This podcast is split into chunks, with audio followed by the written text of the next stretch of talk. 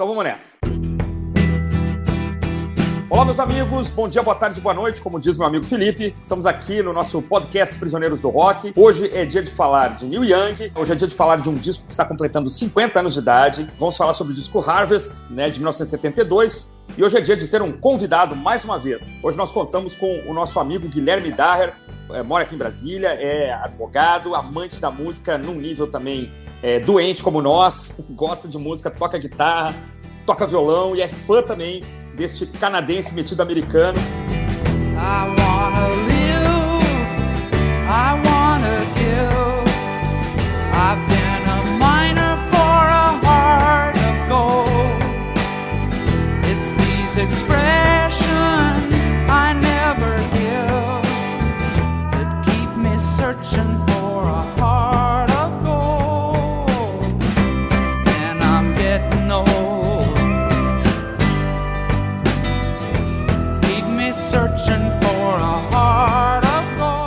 Lembrando que hoje, infelizmente, temos a ausência do nosso amigo Jair LP, o Jair Lúcio, que não está podendo, está viajando, mas estará de volta nos próximos programas, então. É isso. Guilherme, olá, meu amigo, diga aí suas primeiras palavras.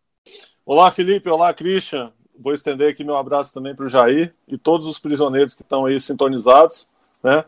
Cara, eu preciso fazer alguns agradecimentos. Primeiro, agradecer ao Neil Young, né? Claro. Como diz, um, como diz um amigo meu radialista, é um cara que sempre esteve aí no, os, degraus, os degraus acima na escada da evolução, né? Ele vem é combatendo, verdade. ele vem combatendo aí incansavelmente o lado, lado negro da força, né? É verdade. É, eu quero agradecer também pelo convite para participar desse episódio, como fã, né? Eu me sinto honrado e feliz. E também quero agradecer vocês por todos esses episódios que vocês têm postado e disponibilizado aí para a gente aprender né, e se divertir. É, eu só agradeço, né? Já faz parte da, da, minha rotina de sábado, às vezes tomando um café, tomando uma cerveja, né? Às vezes tomando uma cerveja e cozinhando. De certo modo, é, vocês preenchem um, um, vazio, né? Que eu sinto de quando eu eu bati um papo com os amigos debaixo dos prédios, ou quando alguém comprava um disco ou algum CD e, e a gente trocava uma ideia. É, mas assim, é, é, eu agradeço demais por esse, esse trabalho que vocês fazem aí, que é um trabalho técnico, né? Super interessante, é um trabalho profundo e divertidíssimo, né? Porque esse bate-papo ele faz com que a gente se sinta é, com vocês, né? Maravilha. Né? Maravilha. Pô, muito legal, cara. Obrigado. Sem, a gente que agradece. Sem mais enrolações aí, muito obrigado, viu? Muito obrigado mesmo. E vamos, vamos tocar o pau aí, porque esse disco tem o que falar, do começo ao fim. Tem muita história interessante aí. Bom, vamos lá, né, cara? Vou contar uma historinha aqui primeiro. O Niang me chamou a atenção de verdade pela primeira vez a partir de três fatos que aconteceram em momentos muito próximos. Em novembro de 92, o lançamento do Harvest Moon, uhum. que é um disco irmão do Harvest, é. que a gente vai comentar hoje, foi lançado 20 anos depois e, e recebeu muita atenção da, da, da, imprensa na época por causa disso. Uhum. E eu fiquei muito curioso. Tá? A música On the Way Home, que sai na, no disco Música para Acampamentos da Legião Urbana, que é uma música do uhum. comecinho da carreira do Neil Young, na época do Sim. Buffalo Springfield ainda, que eu fiquei louco para tentar escutar a versão original e demorei muito para conseguir. e o Unplugged MTV do Neil Young, que é sai mais ou menos no meio de 93, ele acho que junho. Aí por conta disso eu fui atrás de escutar mais, de conhecer mais a obra dele, mas era uma época mais bruta, né? As coisas não eram fáceis. Então. Eu demorei uhum. um bom tempo para conseguir gravar a coletânea Decade, que pega uhum. o período de 10 anos, de 66 até 76. Estou fazendo essa desnecessária introdução aqui só para comentar quanta coisa o Niang já tinha feito antes uhum. do Harvest. Uhum. De 66, quando ele muda para os Estados Unidos e efetivamente começa a carreira, com Buffalo Springfield, e 72, que é o ano do Harvest. Ele tinha três discos com o Buffalo, dois discos solo. Uhum. Aí ele vai para o Crosby, Steve Nash em 69, toca em Woodstock, lança uhum. o disco Deja Vu como Crosby, Steve Nash Young. E no mesmo ano, isso em 70, e no mesmo ano de 70 ele lança o After the Gold Rush, que é um disco muito importante para a carreira dele, porque ele se consolida como um grande nome, ele já era respeitado, já tinha composto uma quantidade grande de canções importantes até hoje. Uhum. Mas o After the Gold Rush é o disco que realmente junta tudo isso e ele vira um, um cara forte, assim, né? Sobe um, uma prateleira ali na escala do, do, rock. da uhum. música. E entre o After the Golden Rush e o Harvest também acontece muita coisa. Ele se separa da primeira esposa, ele compra um rancho, o Broken Arrow, que é perto de São Francisco, então ele sai de Los Angeles, conhece a segunda esposa, passa por um problema grave nas costas, e tudo isso está dentro desse disco. Todas essas coisas acabam refletindo no Harvest, o, o, o tom do disco, o clima, o tipo de ambientação sonora que é criado, tudo isso reflete esse momento da vida dele que ele estava passando. E musicalmente o Harvest mostra bem o fato de ter sido gravado em três, em quatro lugares diferentes, na verdade, né? Porque tem uma música ao vivo, com diferentes músicos em épocas diferentes. Uhum. Dá para notar isso facilmente no disco, mas ainda assim eu acho que ele funciona super bem como um todo. Por isso ele é um clássico, porque você tem grandes singles, mas ele também é ótimo para se escutar do começo ao fim.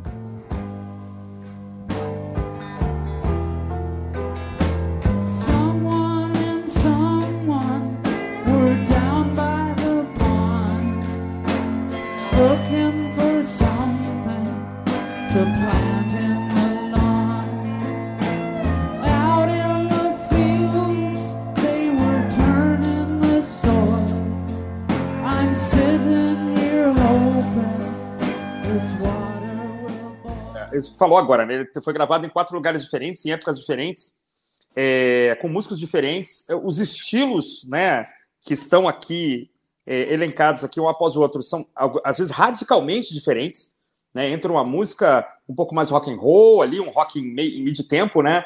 E dentro uma orquestra, uma, uma, uma orquestra sinfônica, né? Sinfônica é, de Londres. De Londres, né? Entra do nada e de repente entra um countryzinho daqueles ali que podia ser to tá sendo tocado num muquifo, né? Sei lá, no Alabama, né? Com 20 pessoas, de repente entra uma orquestra de novo. Quer dizer, é, é tudo para dar errado, né? Talvez assim, tudo para não funcionar, né? É, apesar de músicos absolutamente bem escalados, né, músicas muito boas, mas quando você narra isso para alguém, olha, vai entrar um rockzinho, depois um countryzinho, depois uma orquestra, que ela fala assim, ah, você tá de brincadeira comigo. E realmente, é, o quanto ele era é, multifacetado aparece aqui no, nesse trabalho. Né? Então, é um disco impressionante, em primeiro lugar, por essa, por essa ambientação, por essa miscelânea né, de estilos e tal, e tudo costurado né, pela, pela voz, que eu acho sempre um tanto vacilante, né? Acho que o Neil Young me, me parece. Eu, eu, sempre fico com medo, pô, agora ele vai desafinar, agora. Ai, ai, ai, ele atinge a nota, ele alcança, é um cantor muito consciente, né, da sua, da, da sua voz um tanto estranha, né? E também juntou uma turma aqui de muito respeito e tal, então realmente conseguiu fazer um trabalho muito bom. Mas a princípio, quando você é, ouve, eu lembro que a primeira vez que eu escutei o Harvest, acho que foi um dos primeiros discos do Neil Young que eu escutei, também motivado pelo, pelo acústico, né? O, bateu muito forte aquele acústico MTV, né? Que ele vinha, ele vinha nos anos 80 meio batendo cabeça, né? Fazendo uns discos meio estranhos. Aquele trans, né? Que tem o vocal todo com vocoder, um negócio esquisito, né? E eu lembro de achar o Harvest, uma edição de CD, assim, tipo Best Price, assim, um CD de, de valor baixo, né? E é um disco belíssimo, né? Assim, mas como ele é estranho, né? Como no primeiro, primeira vez que você ouve, você acha que está ouvindo uma, uma coletânea de artistas diferentes. O que, que acontece, o Christian? Se você ouvir o Harvest parado, ou seja, em casa, pegar o disco e, e, ouvir ele parado, você vai ter uma percepção dele. Agora, se você ouvir em movimento, seja numa estrada ou alguma viagem, você vai ter outra percepção totalmente diferente do disco. Uhum. Porque ele é um disco que foi feito para ser acompanhado né? Porque o, o Neil Young ele é, ele é muito preocupado com o, a energia que o disco vai passar para o ouvinte, porque ele é preocupado com a qualidade. Ele uhum. é um uhum. cara totalmente é, descomprometido com o mercado. Para uhum. ele não interessa, não, ele não quer saber do mercado. Ele quer a única coisa que ele, ele vive para a música. Tanto é que ele, ele até fala na autobiografia dele assim: ah, deixei o celeiro com os instrumentos todos ligados, a gente deixa lá um ano quando a gente estiver no clima, a gente vai lá e grava alguma coisa. Ele não tá nem aí para prazo, ele não tá nem aí para encomenda, ele não tá nem aí para ninguém, ele quer saber uhum. da música.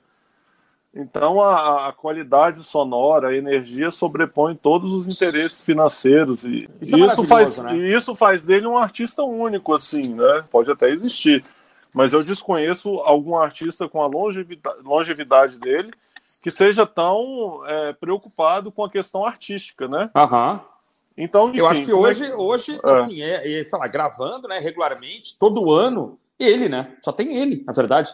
O cara faz um disco é. por ano, no mínimo, e, e, há 50 anos que ele faz um disco por ano. Esse disco, Harvey, é, é, é, a gravadora esperava uma sequência, e só foram ter uma sequência desse disco em 92, cara. Você vê Maravilhoso. 92 a 92. 20 anos, 20 anos. Uhum. Então, então, assim, é no tempo dele. E, e, que bom que seja assim, né? Porque claro. aí você tem, você tem uma obra que é autêntica, uma uhum. coisa assim, que é da alma. E aí a gente estava falando, esse disco eu conheci ele, eu tive a felicidade de comprar e, e, escutei ele numa viagem. Ah, que legal. Eu tava, eu tava viajando sozinho de carro e, e, muito novo, né? E começou tô, com todas aquelas inseguranças, todas aquelas incertezas que a gente tem sobre, sobre tudo, né? Que, enfim, com todos os hormônios à, à, à flor da pele e tudo mais, e dores de cotovelo e tudo que envolve a, a juventude, né? Uhum. Eu, eu entrei no clima dessa música na estrada, cara. E Legal. aí, da, desse álbum, e cara, bateu assim de uma forma que eu tava quase parando o carro para ouvir, só para ouvir, para parar de dirigir. para minha surpresa, é, ele tinha 24 ou 25 anos quando ele compôs esse disco, mais ou menos na idade que eu tinha, quando eu ouvi. Então, assim, eu não tô querendo me comparar a ele, mas o que ele quis dizer ali bateu, bateu em mim, assim, e depois de muito tempo eu fui atrás da história uhum. e vi que foi o seguinte ele comprou uma fazenda no norte da Califórnia. É, ele, ele tinha terminado o primeiro casamento dele, muito problema com, com companheiros de banda, com drogas, com essas coisas, e ele falou: Cara, eu vou sair dessa cena aqui e vou para minha fazenda fazer música. E todas as músicas, eu quero introduzir isso porque a, a gente entra no clima do disco. A, a, a primeira, a primeira vista, né, é, parece ser um álbum entediante. Uhum. Mas na verdade não é o álbum que é entediante, na verdade é você que está entediado. Porque se, se, você tiver em movimento, ou seja, se você tiver no clima do álbum, ele não vai ser nada entediante. Uhum. É, todas as músicas, a forma como elas foram encaixadas no, no álbum, é, é, são autobiográficas total, entendeu? Então, assim, começando a, a questão, a, primeiro, a primeira, primeira faixa, é ele indo, ele saindo daquela, da, daquela cidade, indo para a fazenda, com todas as incertezas que ele tinha, todas as inseguranças e melancolias, né, de ter uhum. terminado um, um, casamento. Então vamos lá, vamos ver o que, que acontece lá, na, na, na entendeu? No, no, meu canto.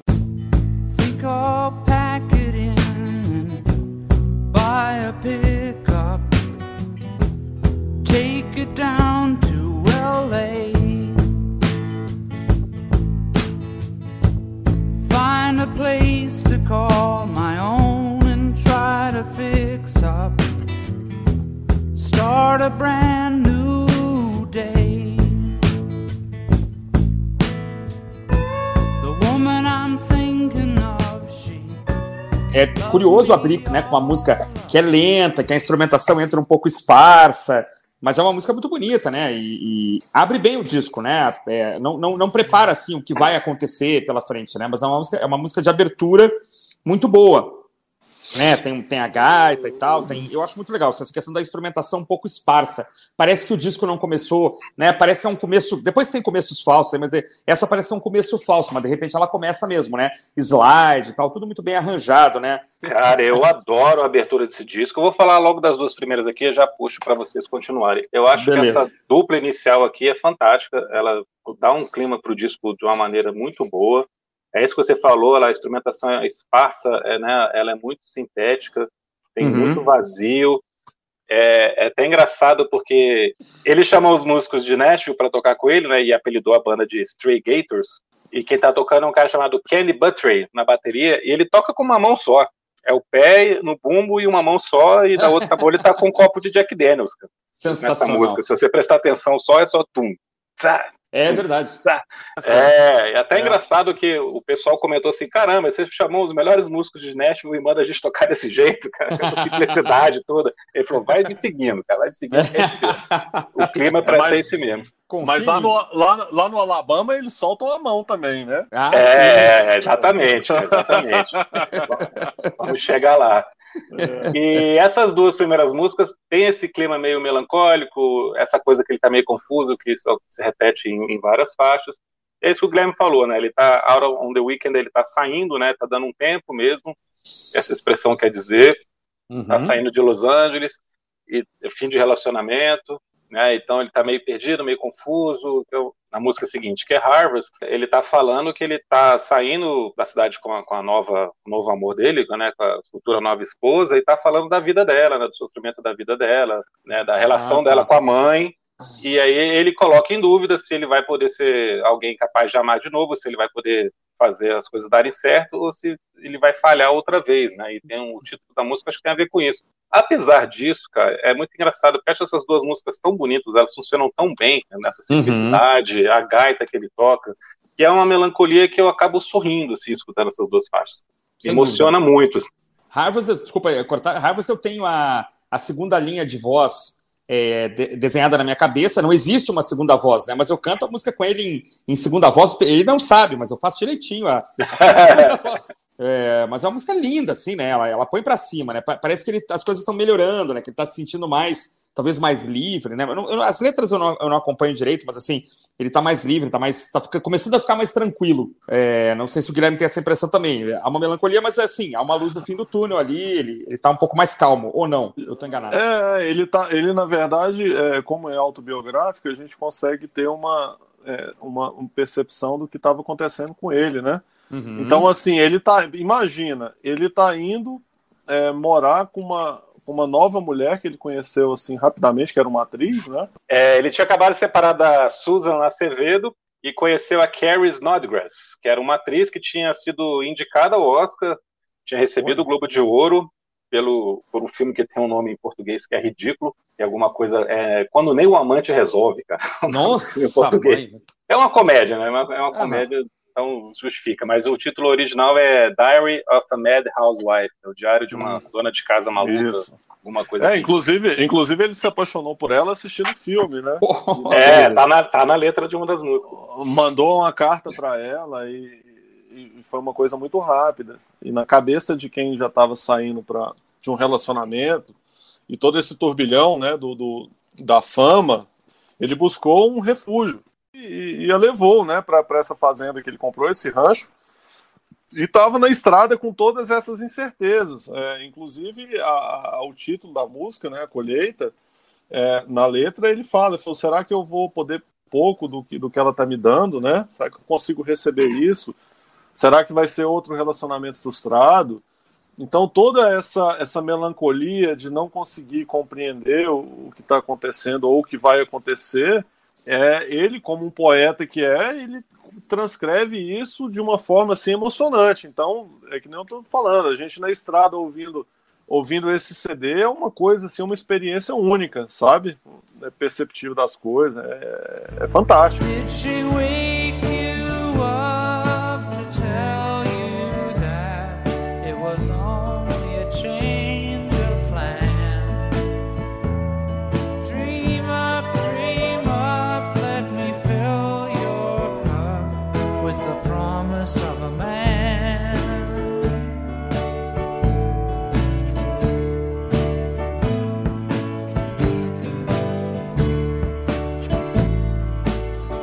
Harvest é uma das, assim, das, das marcas do disco, assim, para mim, né? Claro, tanto que é o nome e tal. Ela é meio beleza. hipnótica, né, Feta?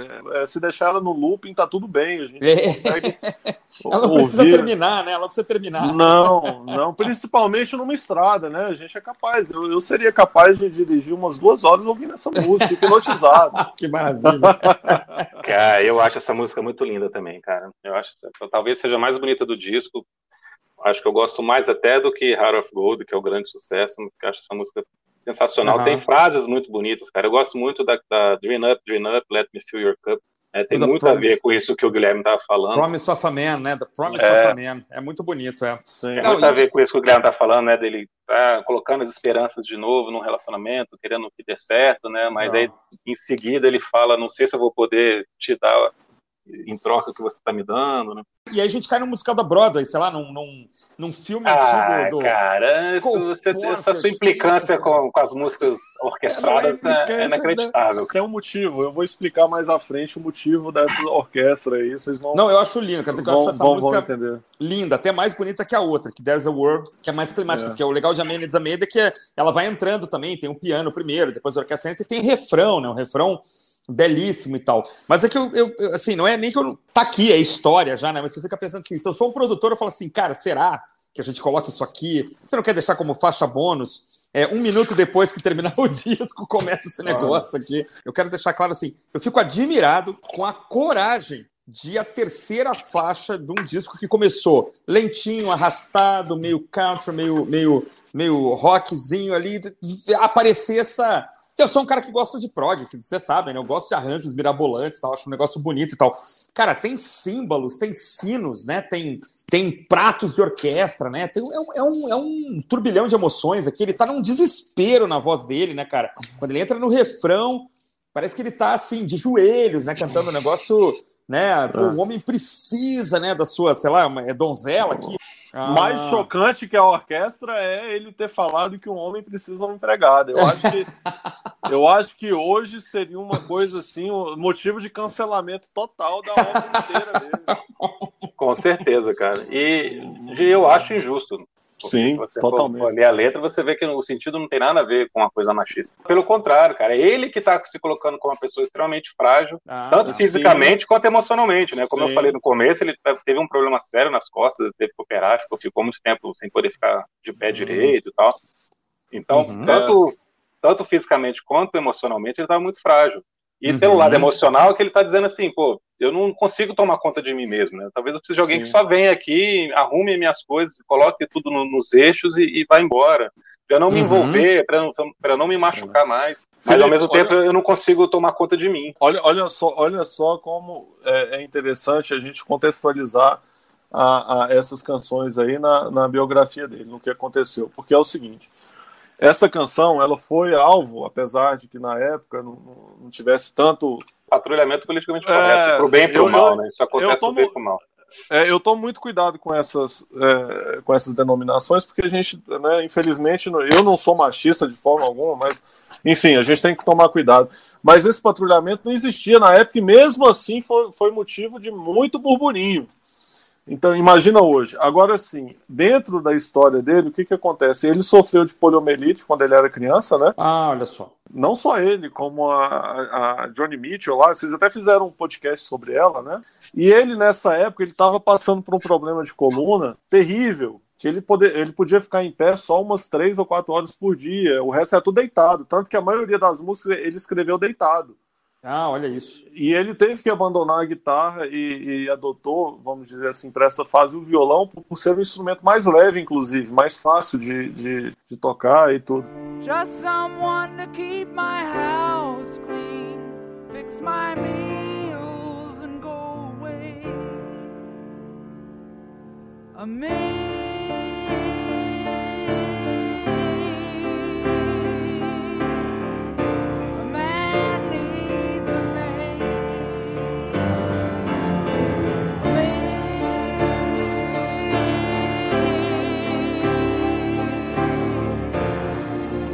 Então, assim, a, a, gente sabe, todo mundo tem essa experiência, que, que quando tem algum enfermo que, que precisa de auxílio, a pessoa se sente muito mal. Não é nem uma questão de orgulho, é uma questão, assim, de, de sei lá, vamos entrar aí na vaidade, mas também não é. Mas a, a, você depender de outra pessoa para te ajudar a fazer suas necessidades básicas e tudo mais é uma coisa ah, muito é. triste. É, se a gente contextualizar, a letra dessa música com a, as anteriores, você vai ver que ele estava em um relacionamento recente, mas que ele colocou a, a nova esposa numa função de empregada. Uhum. Entendeu? Imagina ela ter que aguentar isso, ter que aguentar fazer, arrumar a casa toda porque ele não conseguia ajudar, e num rancho, que é, que é uma coisa de proporções maiores, e Entendi. até mesmo ele ajudar. Então ele fez essa música e foi muito mal compreendido. Um cara como ele, que estava questionando até os sentimentos. Na música anterior, né, vamos dizer assim, estava questionando se ele, se ele conseguiria corresponder aos sentimentos dela, é, ele colocar ela nessa situação. Então, isso foi esclarecido depois ao vivo. Ele, daquele jeitão dele, ele deixou a, a, algumas palavras soltas, né? Eu não sei se, se foi no êxtase ele do show, alguma coisa, mas ele falou, ele falou, cara, não tem nada a ver com machismo e tal. Olha só. Então é isso, é uma sequência de, de acontecimentos, né? Interessante isso, é uma música fortíssima também, né? Aham. Agora, totalmente inesperada, né, Felipe Guilherme? Assim, é, é, você não espera que vai entrar uma orquestra com, né, com essa estrutura é. toda no meio desse disco, né? É Mas eu acho, eu acho que faz muito sentido aqui nessa sequência. Eu que posso legal. até concordar com você com There's a World, aí já é uma outra história, a, a letra tem outro, outro propósito e tal, mas eu acho que nessa sequência aqui do lado A faz, faz todo sentido, cara. Não, uhum. não me pergunte por que, que eu não vou saber te explicar. Por que, que, ela, por que, que ela tem que quebrar o que vem no começo e ser uma música completamente diferente. Mas escutando, eu acho que combina demais. Algum sentido tem. Uhum. Uhum. É, porque, é, imagina, um cara que não, não deixa ninguém intrometer em nada, ele lançando um álbum, né, para fazer um sentido. Exatamente. Então, é, então as músicas se justificam. É, a gente vai ver aí para frente que, que, que, de faixa a faixa, uma vai justificando a outra. Uhum. E, e, eu acho que a falta delas também é, deixaria o álbum é, é, imperfeito. É, e aí para o Felipe a gente chega na melhor faixa do álbum, que é Heart of Gold. Eu Não? falei que eu acho que Harvest é até melhor. Ah, é. Até melhor. Quando você fala até, é porque varia de semana para semana. Se eu te conheço bem. É porque Heart of Gold, além de ser a única música do Nian que chegou ao primeiro lugar na parada americana, é um pop uhum. perfeito, né? É um pop ah. perfeito, ah. tudo funciona muito bem. Tem o mesmo clima das duas primeiras, mas é um pouquinho mais, mais bem elaborada, assim, é feita mesmo para virar sucesso, mesmo que não tenha sido voluntário, mas é tudo colocado no lugar aqui. Uhum. E com uma letra que aqui eu acho que ele está falando muito de si mesmo, cara. Eu não acho que essa seja o Heart of Gold, que seja uma música de alguém que está procurando amor, mas ele está procurando se tornar uma pessoa melhor, né? Uhum. né? O coração de ouro mesmo, assim, eu quero ter um, um bom coração, eu quero ser uma pessoa melhor. Tanto uhum. que ele uhum. começa falando, eu quero viver, eu quero doar, né? Quero me doar. Isso. Né? I wanna live, I wanna give. Uhum. E é muito engraçado que ele tinha 25 anos, mais ou menos, nessa época, né? Quando o disco sai, ele tinha 25. Então ele compôs por ali com 24, 25, ele já fala que já está envelhecendo, né? Que é uma coisa que, é uma coisa que depois aparece também em Old Man, né? Essa coisa dele já se sentir velho, já sentiu que viveu muito, né? E, então é, eu, eu, preciso, muitos... eu preciso é, ter um coração de ouro porque eu estou envelhecendo, né? Então, então eu preciso chegar num, num, momento da minha vida que tudo esteja bem, que eu esteja me sentindo bem comigo mesmo. E tudo isso embalado num, num som maravilhoso, né? num arranjo maravilhoso, tudo funciona bem demais. É, eu ia falar é... só antes de passar para o Guilherme que ele, ele é de uma geração que teve perdas importantes ali alguns anos antes, né? Não só o, esse amigo dele que faleceu, o guitarrista e tal, que estava muito mal, que a gente vai falar dele daqui a pouco, mas a geração já tinha sido espancada na cara, né? Com mortes de gente de muita qualidade, né? Então talvez ele tenha ficado com essa perspectiva de que eles estavam envelhecendo, né? I've been to Hollywood, the ocean for a heart of gold. I've been in my mind, it's such a fine line that keeps me searching for a heart of gold. And I'm getting old. Keeps me searching É, essa, essa, essa música é a mais famosa do disco, né? Uhum. Ela, ela alavancou, é, teve uma participação de James Taylor, né, da Linda. James Taylor tocando banjo, né, de seis cordas. Banjo, cara, pois é. Mas aí nessa, nessa, nessa catapulta aí, ele caiu fora. É, quando veio o retorno da fama, ele caiu uhum. fora disso. Inclusive, ele nem to tocou essa música por muitos e muitos anos. Olha só. É, ele falou: não vou cair nessa fama, não vou entrar nesse jogo, vou pro meu rancho e, e botar minha cabeça no lugar. Então ele tinha consciência da, dos perigos da, da, fama, né? Ele é um cara é, é, sábio, assim, vamos dizer. Pô, apesar dele ter 25 anos, ele já tinha essa sabedoria. Eu não sei se é porque ele passou por muito perrengue na vida, né? E a música tem esse auxílio luxuoso, né? James Taylor nos vocais e a James linda, Taylor, linda, cara. a linda, linda Ronstadt, né? A linda, bem, linda. Bem pontuado, isso. Que era uma menina lindíssima, né? O, o Guilherme, como é que é que eu comentava em off, o Willie Nelson o Willie Nelson, ah. ele, ele, ele, falou uma vez que é o seguinte: existem dois tipos de homem. Os que são apaixonados por ela e os que a não conhecem. não, é verdade. Linda Ronstadt é uma é. mulher lindíssima, gravou com os Eagles, gravou com meio mundo aí. E é um talento do Arizona, né, cara? Trazia toda aquela coisa country, assim. A gente acabou falando rapidamente, né, mas é, boa parte do Harvest nasce porque ele vai se apresentar no show de TV do Johnny Cash né? Então ele meio que mergulha nessa coisa do country que está pontuado aqui em várias faixas do disco. Uhum. E de lá ele Sim. traz a banda que eu falei antes, né? Que ele traz o pessoal lá que ele apelida de Stray Gators. Stray Gators. E lá também ele convida o James Taylor e a Linda Ronstadt para participar. Uhum. E aí essa história do banjo tem um detalhe engraçado, porque o James Taylor nunca tinha tocado banjo. Sim, Olha só, sim. É. Então ele afinou o banjo como se fosse um violão para tocar. tá, caras, e que história é essa do Bob Dylan ter um recalque com Heart of Gold? Como é, como é que pode o Bob Dylan ter recalque com alguma coisa? Como assim? Cara, reza a lenda que ele escutava essa música muito no rádio, né? Porque essa música fez muito sucesso e ele foi ficando ah. cada vez mais incomodado, não aguentava mais, cara.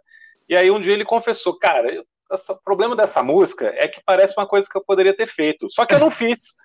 Eu deve, deveria ser minha. Deveria ser Por isso minha. que eu tenho raiva dessa música. Ela deveria ser minha.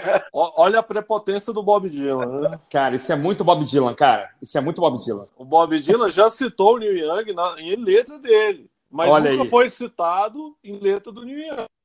Olha aí. Então, assim, há uma veneração do Bob Dylan, né? Eu não sei se, se veneração seria um adjetivo muito forte. No mínimo, uma admiração, né? No, no, mínimo, uma admiração, entendeu? Uhum. E esse, esse recalque aí.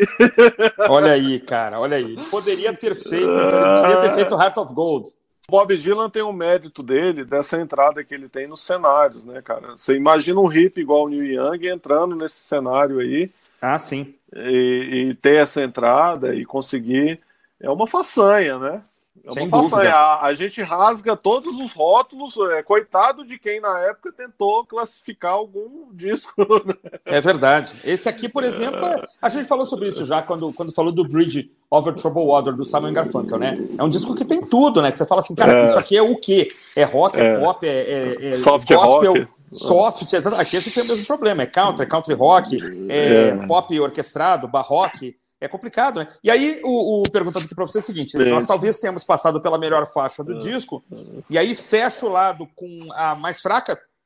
De jeito nenhum, cara. De jeito de nenhum. Jeito nenhum. Que é isso, é louco. Vencido aqui.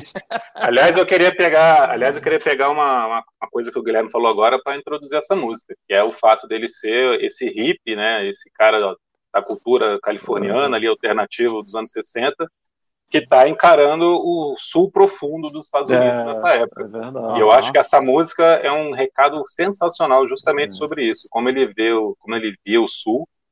É uma música com uma mensagem muito direta, muito uhum. forte e que tem é. muito a ver com esse choque que ele deve ter sentido. É, ele pergunta se você está pronto para o campo, né, cara? Se você está uhum. pronto pelo, pelos rednecks lá e aquela coisa toda.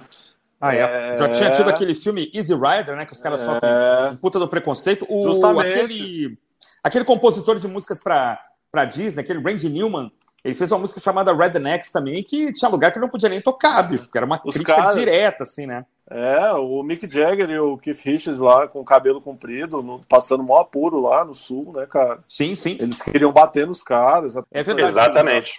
Estranhamento, né? Exatamente. E é muito isso, né? É, é muito isso que ele deve ter sentido ali é interessantíssimo, porque é uma crítica direta à questão dos negros, cara. Uhum. Eles chamavam é. os negros de boys, né? Por mais que o cara fosse velho, era boy. Ele fala na letra boy. Uhum. Então, assim, ele fala que é o seguinte: é, o, o, executado, né? Ele estava conversando com o sacerdote e uhum. ele disse, é, o sacerdote disse para ele, no caso o escravo, né? Deus está do seu lado. Aí ele falou: então eu encontrei o carrasco. E ele disse: é hora de morrer. E o sacerdote não fez nada. Uhum. Então era um cara negro que estava em execução, tipo assim, com a, a, a validação da, da, do sacerdote. Mas eu volto ao ponto, musicalmente, musicalmente, é. não, mas musicalmente ela não, é, ela não é a mais, talvez a mais simplesinha de todas, a mais assim, um boogie woogie piano aí, parece um pouquinho Let's Spend the Night Together, tem um, uma, uma puxada de tempo, assim, o, o, piano atrasa um tempo e tal, mas assim, em termos de complexidade, assim, ela, ela tá um degrau abaixo das demais, talvez? Olha, é... musicalmente, ela é uma música propositalmente mais suja. Uhum. Ela tem essa cara de, de, música que foi gravada no ensaio, né? Tanto que tem aquele começo falso. Começo falso, é. Uhum. é eu acho que esse pedal steel que tem aqui é muito estranho, né? Parece que tá não encaixa direito, né? E, porra, e o cara era muito bom, pelo que eu li, então não é uma coisa que ele errou, é, realmente foi de propósito para soar dessa maneira estranha. Uhum. Então, ela é feita para dar esse contraste mesmo, cara uhum. com a letra. Mas eu concordo com você que ela, ela destoa porque até então a gente está vendo coisas muito refinadas, polidas, né, com essa simplicidade, esse minimalismo, uhum. e essa, vem essa coisa meio suja aqui, que pô, parece que os caras estavam ensaiando, colocaram é. os gravadores lá ligados e pegou é. aquilo lá e ficou, né? Primeiro que é que... take, não, vai essa mesmo. É, que é o que curiosamente acontece no lado B também, né? O, o final dos dois lados tem uma coisa que parece um pouco displicente, né? Um pouco é. suja e tal. Mas se foi, é, pode ter sido deliberado. Eu acho a, mais, a menos brilhante, assim, talvez, de todas, sei lá. Né? Porra, eu adoro, cara. Essa, você tava falando lá que você fica cantando Harvest junto, cara. Eu fico cantando também. Essa daqui é muito legal. E é sobre a questão da letra, né? O Guilherme falou de, de pessoa escravizada, mas eu vou mais além, cara. Ele tá falando do, do que acontecia no Sul ainda naquela época, né? E é meio que Strange Fruit da Billie Holiday, né? Essa coisa uhum. do, do, do boy encontrando o hangman.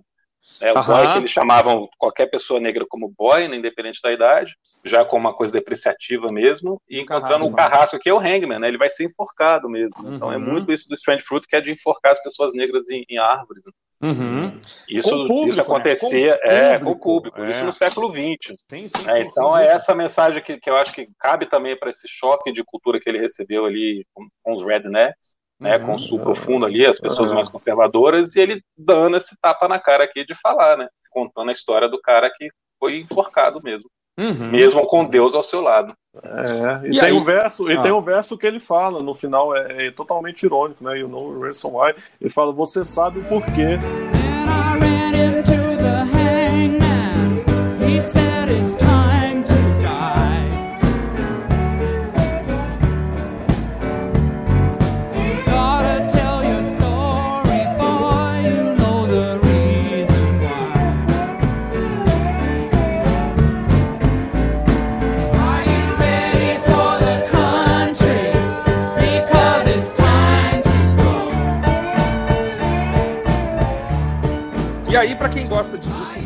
Acabou o lado A, né? o lado B, né, do disco, então, que seria com Oh Man. Na verdade, toda a obra dele é pensada como vinil, né? Uhum, acho que até hoje, né? Até hoje, graças a Deus, né? Old Man, acho linda, cara. Mais uma música assim, né? No nível de, de Harvest, de Heart of Gold, uma música belíssima, na minha opinião, também com altos vocais. O James Taylor, de novo, é, fazendo vocais de apoio. E a Linda Ronstadt, a linda Linda Ronstadt, de novo, linda, linda. mandando ver demais aqui. Eu achei que tinha mais gente aqui, engraçado, tinha mais. Eu não sei se eles dobram as vozes, né? Parece que tem umas cinco ou seis pessoas cantando, né? Deve ser o canal dobrado aqui, alguma coisa nesse sentido. É, esse refrão é um refrão que, pô, todo mundo solta a voz, né, cara? Então, é, faz um contraste clima, grande com a estrofe, né? clima quase gospel, assim, né? De quase de igreja, né? A ambientação que eles conseguiram fazer, super bem ambientado, né? Super bem é, é gravado, mixado, parece um, um, coral ali, né? Eles conseguiram dar essa noção de, de coral em Old Man. Acho muito bonito. É. Inclusive, a, a, a, música Old Man foi feita pro. Muita, muitas, muitas pessoas acham que foi feita pro pai dele, né? Uhum. Inclusive, inclusive, o pai dele achava que essa música tivesse sido escrita para ele. Ele nunca desmentiu. e, e, ele nunca desmentiu isso. Ele falou, cara, eu não vou desmentir porque a música é feita para quem está ouvindo e quem sente ela. Não, não, não tem essa de mas enfim, ele fez Legal. pro caseiro, ele fez pro caseiro da, da, da, da, que já estava na fazenda que ele comprou uhum. e tal. Enfim, é muito emocionante. Eu me emociono toda vez que eu, que eu ouço a música. Cara, é legal porque ele fez isso pro caseiro, né? Tem muita dessa relação dele estar tá se enxergando num cara mais velho, e ele, de novo, falando aqui que ele só tem 24, mas se sente muito velho, uhum. mas que serve para qualquer figura paterna, né? Não só o próprio é pai de cada um, mas para qualquer figura paterna, qualquer pessoa para quem você tem admiração. Uhum. Fica muito bonito, é meio até Father and Son, assim, do, do Cat Stevens, é, né? Cat coisa da relação de gerações e tudo. Uhum. Boa ligação, boa ligação. É, verdade, cara. verdade, é. verdade. Né? E tem uma história que o caseiro, quando o conheceu, ficou meio chocado de ver aquele cabeludo de 24 anos ser tão rico, né? Mas o que, que, você faz que você é tão rico, né? Você tem dinheiro. É, né? Então tem essa coisa meio do choque, assim. Uhum. Né? Ele queria se vir com o caseiro por conta disso também, né? Mas aí ele se enxerga no cara. De... e é muito isso. bonito, né? I'm a lot like you é muito bacana, né? Ah, sem dúvida. Não, eu, eu acho legal. Olha pra minha vida, eu sou muito parecido com é, você, né? eu preciso de alguém para amar, é só isso, né? Ele falou, pô, mas você, pô, você é rico, você é jovem. Ele falou, não, cara. Eu sou é. muito parecido com você, eu preciso de alguém para amar. Ah, sim, cara. É, é uma coisa que me impressiona muito em todas as letras dele, essa simplicidade, né? E o que ele consegue fazer com isso. Talvez o ranço do Bob Dylan seja esse, né? Pô, como é que esse cara consegue falar tanto né, dizendo tão pouco, né? Porque o Bob Dylan é, é, o Bob Dylan é mais né? rebuscado, né, cara? É. Você, pega, você pega ali, às vezes ele coloca um monte de, de imagens, na né? música. É, e- simbologias. Eu fiquei pensando que às vezes o ranço deles, pô, falei tudo isso aqui, o cara vem com duas frasezinhas aqui, pô, É. não pode, né, cara? Ele consegue falar pouco, né, e falar. Mas tudo, eu acho né? que eu acho que o Bob Dylan ele teve uma influência muito da, da, da geração beat, né? Uhum. Então, e, e assim, o Neil Young, ele, Sem ele- dúvida. ele- o Neil Young ele é mais é, perfeccionista, né? Eu acho que ele trabalha mais, assim, ele é mais Mais artesanal na construção é, das frases. Ele é assim, mais né? artesanal. E aí é, temos a segunda música com orquestra, cara. Que aí o Felipe eu acho que não, não, não, não gosta tanto. Como é que é? Climática. Não, essa, eu, essa eu entendo o, você achar chocante, achar uma loucura, Aham. né? Porque essa realmente aqui ela tem uma coisa mais bombástica, né? Mais grandiloquente. Mas eu queria, antes da gente falar da música em si, comentar com vocês uma coisa, cara. Depois vocês procurem Retrato em Branco e Preto na versão do disco Tom e Elis.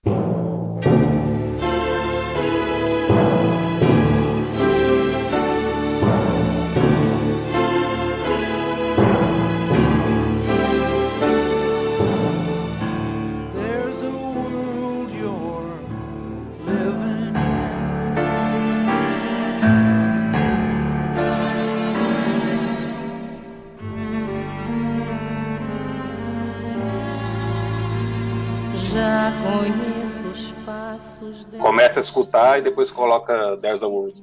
O começo É é, mesmo, igualzinho, cara. O começo é igualzinho, cara. Igualzinho. Tan, dan, Caramba. tan, dan. Eu, não eu tenho esse disco, eu tenho esse CD, Elis e Cara, Tom. então terminando aqui, você coloca lá, cara. Tá, tá. É, There's a World, cara. Guilherme, é a música mais. Talvez pra você é, é- é a mais fraca, não? É, pra você não, não tem música fraca nesse disco, né? Guilherme? Não, eu acho, eu acho que é a parte baixa do disco, sabe? Eu eu não sei se eu teria a mesma tolerância com essa música se, se, eu, se eu não tivesse escutado em movimento, entendeu? Sim, sim, sim. sim. Às, às vezes é, foi o que eu falei no começo, né? Às vezes é porque eu tava num lance assim de estar em movimento e já, já são tantas pancadas, né, cara? Sete ou oito faixas aí pra trás e Sim. enfim, eu acho que é uma parte baixa. Tipo, vamos relaxar um pouquinho, porque logo depois dessa música vem Alabama, né? Que é uma É verdade. pancada, aí é um rocão, o nego É solta verdade. a mão. Então, assim, eu acho que vamos um clima mais assim, vamos abaixar a poeira um pouquinho, que vem porrada aí. pela Preparar a porrada, né? É, Isso é É. muito legal. É uma transição. É, eu concordo. Ela, ela funciona muito bem nessa quebra de, de clima mesmo, né? Essa- do que estava vindo antes, o que vem depois. Eu não Uhum. gosto muito dessa letra, eu acho muito hippie para minha cabeça, assim, muito paz e amor. Mas eu acho que seria estranho terminar o Old Man e começar Alabama, não- É, Com mas certeza. funciona na sequência. Nessa sequência ela Uma funciona coisa- muito bem. Né? Uhum. Não sei se funcionaria. Provavelmente foi pensado nisso, né? Que é aquela história, como o disco foi gravado em lugares muito diferentes, em momentos diferentes, Sim. uma hora tiveram Essa que montar, ordem, tiveram que montar É. esse quebra-cabeça, né? exatamente, aí- essa ordem aí- fazia- foi muito pensada. né? E aí vem Alabama, que gera uma, uma, uma polêmica, né? Com é, o pessoal do Leonard Skinner, né? Se não me engano. Sim, sim, exatamente. Eles fizeram Sweet Home Alabama por causa dessa música. Respondendo, né? men- Mencionando É. o Young, né?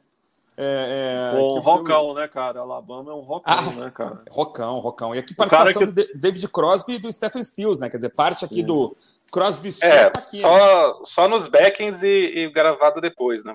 Ah, é? Sabia. é, essa música, assim como a Ready for the Country, foi gravada no rancho dele, né? E eles gravaram num celeiro, cara, que é muito legal, né? Muito legal. E aí tem a história que depois, na hora de, de, de ouvir como é que tava, assim, eles separaram as caixas, assim, colocaram uma caixa no celeiro, outra, outra caixa na casa, e eles ficaram no meio, sentados assim, ele com os maravilha. três, Que escutando, assim. E, o- e, o, e o Nian gritando, mais celeiro, mais celeiro, pra mixagem, assim, cara. Ah, essa, tá. treta, essa treta já vem do, do, do disco anterior, né? Que ele gravou o Soulterman, né? Não é o Felipe? Ah. tô certo. É, exatamente, exatamente. É a temática que você tá falando da letra, né? É, então ele deu uma alfinetada, mas tem uma curiosidade aí. É, posteriormente, é, ele, o Neil Young, ele se arrependeu de ter generalizado a coisa. Então, assim, realmente tinha e tal, teve a resposta do Sweet Home Alabama, mas eles ficaram bem, né? É, Aham. Tanto que um, tanto que, que na morte lá do, do Zé, é Zeke, o, o É o Van Zandt, né? Os, os Van Zandt, né? Os é, irmãos, né? mo- morreu metade da banda lá no, no Morreu acidente de avião, metade, né? cara. Ali foi no um horror, cara. avião, né? o negócio já estava tão bem resolvido que o Neil Young tocou Sweet Home Alabama, né? Em vários shows. Ah, que legal. Em, em memória e tal, usou a, a camiseta deles, assim como Legal. eles usavam a do. Então ficou uma coisa bem resolvida. Eu acho que teve um, um- um fair play aí no. Ah, com É. certeza. Com E o Niang fala, o Niang fala, acho que no, no livro dele, né, na biografia, ele fala que ele acha que exagerou mesmo, né, É. que ele foi meio Não, e veja, ele generaliza e tal. E Mas coisa. pra mim, o único problema de Alabama é ter gerado a resposta, cara, porque eu detesto Sweet Home Alabama. You got the spare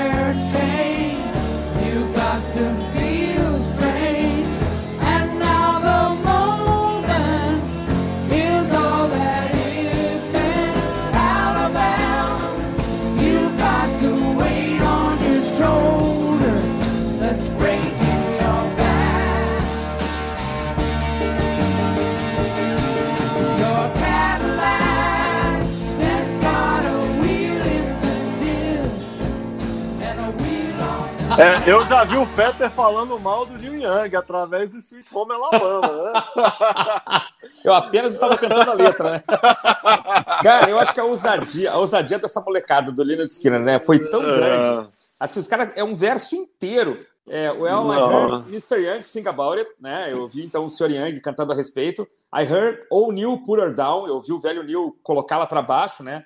É, I hope Neil Young will remember. A Southern man don't need him around anyhow. Essa é a lei, cara. O cara a gente não precisa de você por aqui, cara. Eu acho assim, essa molecada fez isso. Eu fico imaginando o Neil Young falando, cara, esses caras são muito legais, cara. Porque pera aí um pouquinho. É, Os caras me é detonaram aqui agora. Eu sou o É. Neil Young, cara. Eu sou o fucking É. Neil Young. E, essa, e é o primeiro disco do, do Leonard Skinner, ou o segundo, na melhor. É o primeiro, é o primeiro. É o, que primeiro, né? o, o subtítulo é como se pronuncia, né? é Pronounced, engraçado. né? É, Pronounced É. Leonard Scanner, né? É. Mas eu acho muito legal, assim, a ousadia que eles tiveram de falar assim, cara, esse cara falou esse negócio. É o, mas, Sim. cara, é o Neil Young, eu não quero saber se é o Neil Young, eu tô pouco me ferrando. Nós não somos ninguém, vamos responder esse negócio, o cara não vai nem ouvir.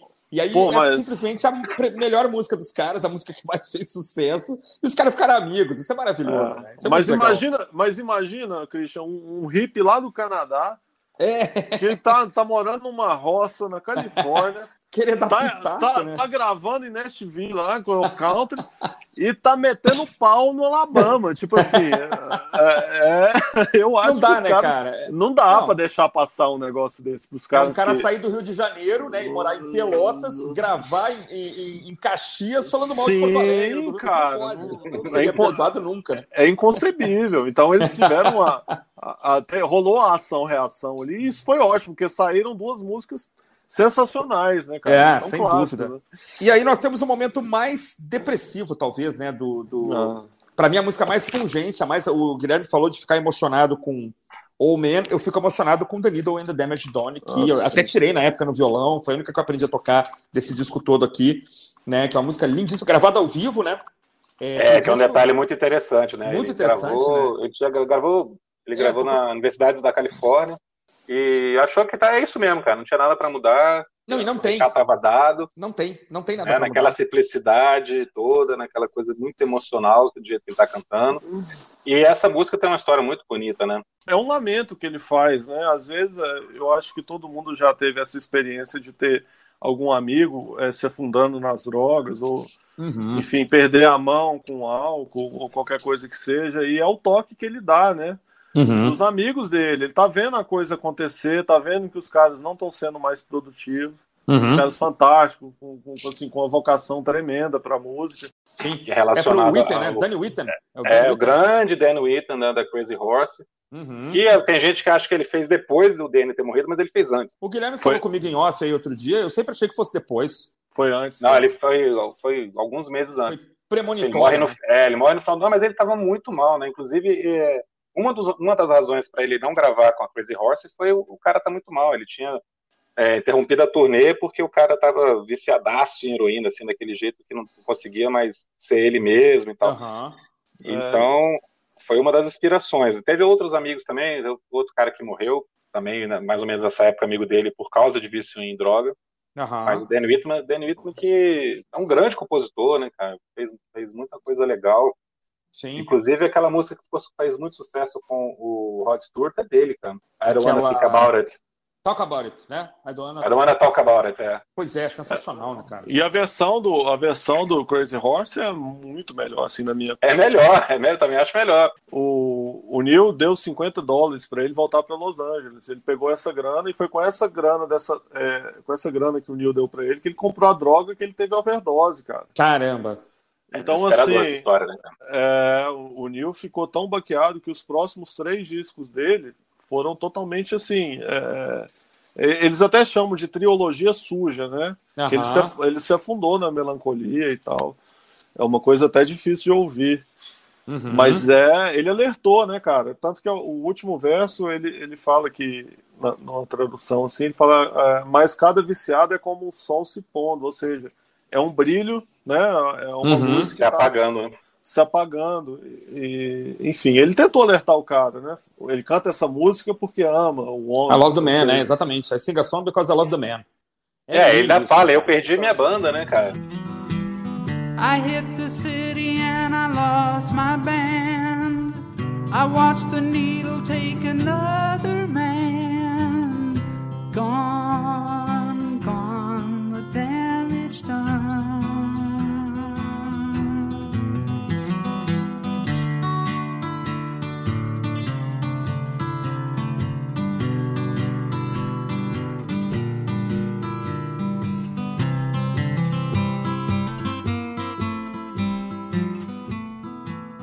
As palmas ainda estão soando e tem um corte abrupto.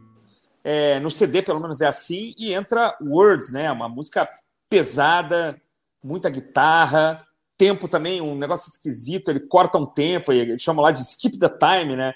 Aí tu tá contando, de repente o tempo corta, é um tempo em três, sei lá, tá em quatro, passa para O três. compasso, né? Os O compassos compasso, são 11 é. por, por 8, eu acho. É 11, é difícil de acompanhar, né? Eu não sei também essas coisas. É né? uma coisa bem quebrada, cara. É, mas quando ele começa a cantar fica normal. Depois aí É, o refrão e tal. É, exatamente. é. de novo. Mas tem um motivo também dessa faixa tá aí, né? Depois dessa tragédia toda, o que que, que, que viria depois? Não, não teria mais. Aí a, a, a confusão dele, a, a questão do, do, do, do existencialismo, que no final das contas o, o objetivo, né? O, o objeto desse disco seria a, a questão da existência, né? Do, do- das inseguranças, dele se acertar, né? Aham, Como alguém aham. que tá indo pro campo acertar a cabeça, tem um pouco Uhum. de sossego para botar as coisas no lugar, ele tá nesse, nesse, nesse liquidificador aí, né? De sentimentos. É, e é muita guitarra, né, Felipe? Muito efeito, muita coisa, né? Uma música pesada, né? O, o- o disco começa leve, engraçado, né? Mas ele termina um pouco, ele termina um pouco pesado, né? Então, pra mim, essa é a mais fraca do disco. Uhum, uhum. Eu acho é que ela se, ela se estende demais, sabe? Fica repetitiva, fica cansativa. É, Eu, eu entendo também isso que o Guilherme falou, né? De não terminar com a música deprê e colocar uma outra coisa depois. Ela não me empolga, eu não gosto. Assim. E tu acha que ela chega a destoar, Felipe, ou não? O Guilherme tá Não, não chega a destoar, não. Não, né? chega a destoar, não. Ela se encaixa aqui, mas é a música que eu acho mais fraca.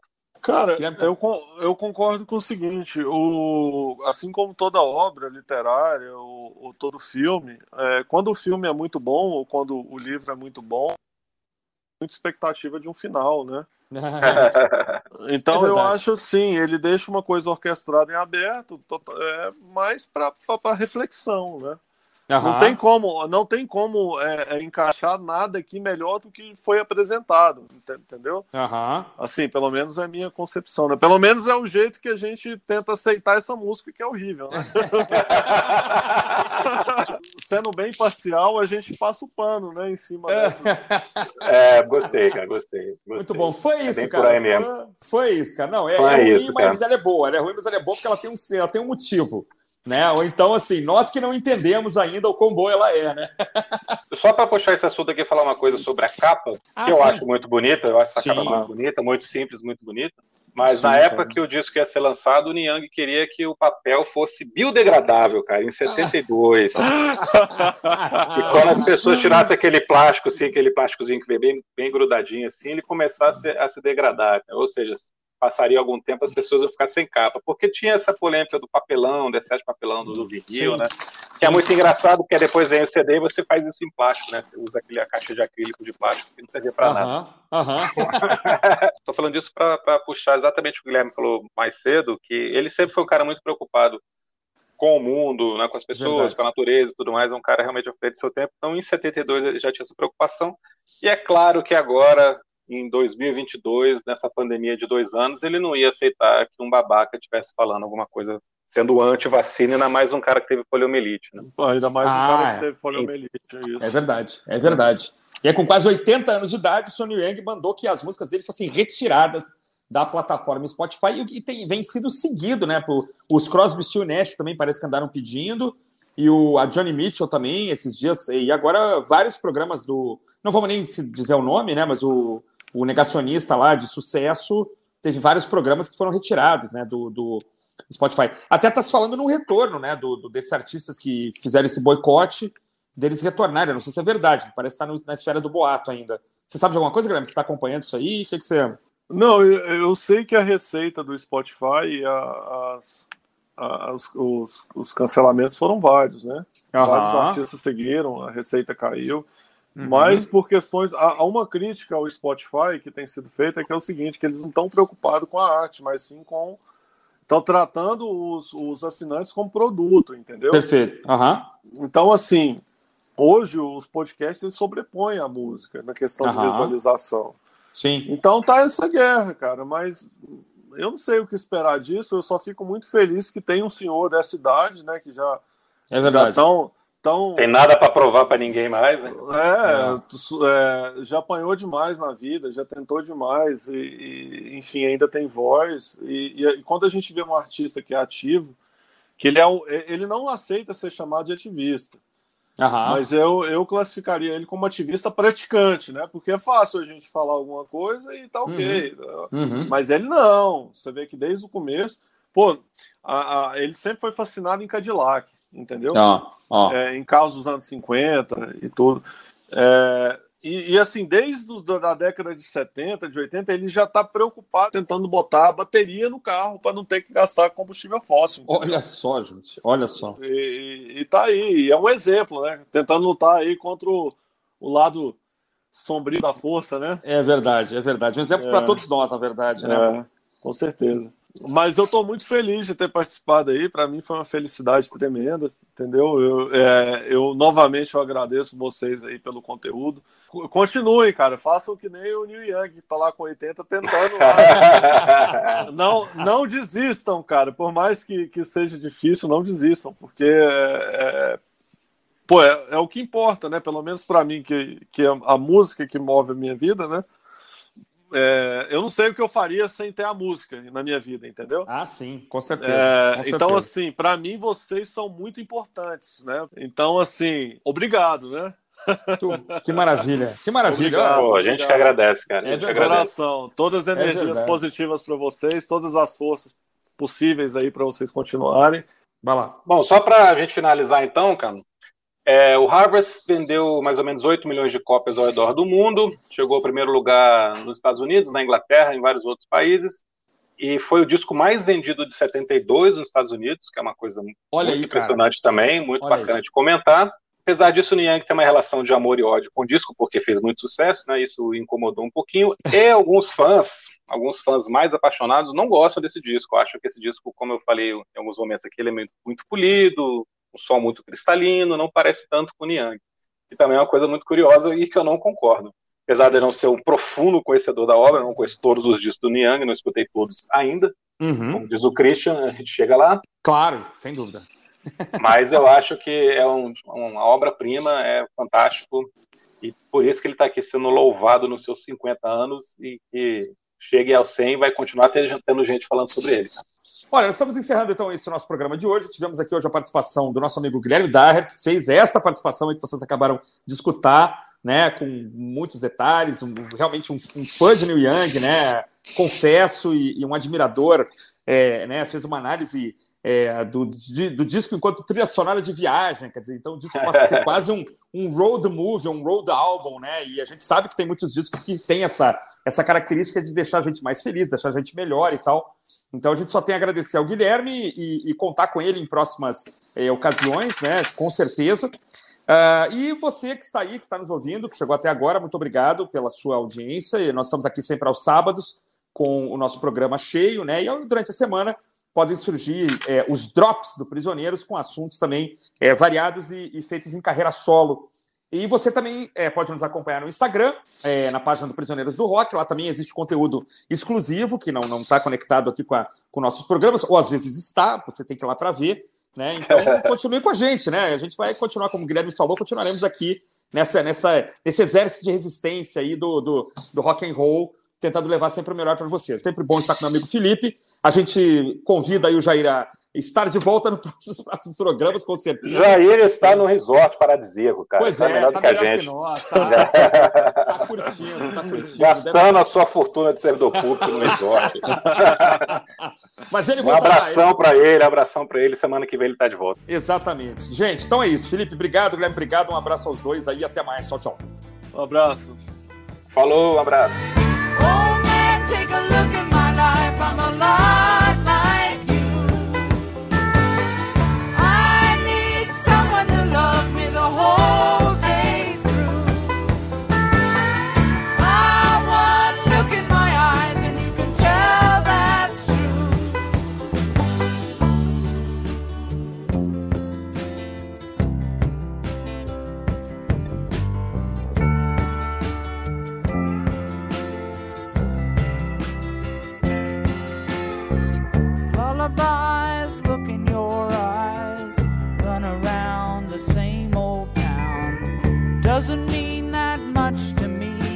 To mean that much to you. I've been first and last. Look at how the time